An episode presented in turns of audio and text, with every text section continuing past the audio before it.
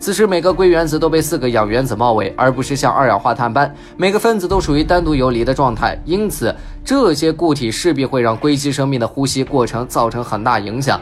若是根据硅基生命喜欢高温且呼吸方式不需要氧气，试想一下，宇宙中能供它们生存的星球数不胜数，而太阳系里的地球对于在碳基生命看来是宜居星球，在硅基生命眼中反倒是成了地狱。从这种属性来看，人类或许希望宇宙中充满了硅基生命，因为那样人类在无垠的宇宙中就不会显得那般孤独了。正因他们基本不会对人类构成什么威胁，硅基生命和碳基生命在需求上并不冲突。这么看来，若硅基生命存在，画面应该还挺和谐。倘若说硅基生命真的存在，这种生物按理说会因硅化合物和化学反应速度相较碳化合物来说要慢得多，因此硅基生命的动作相比碳基生命来说也要慢得多。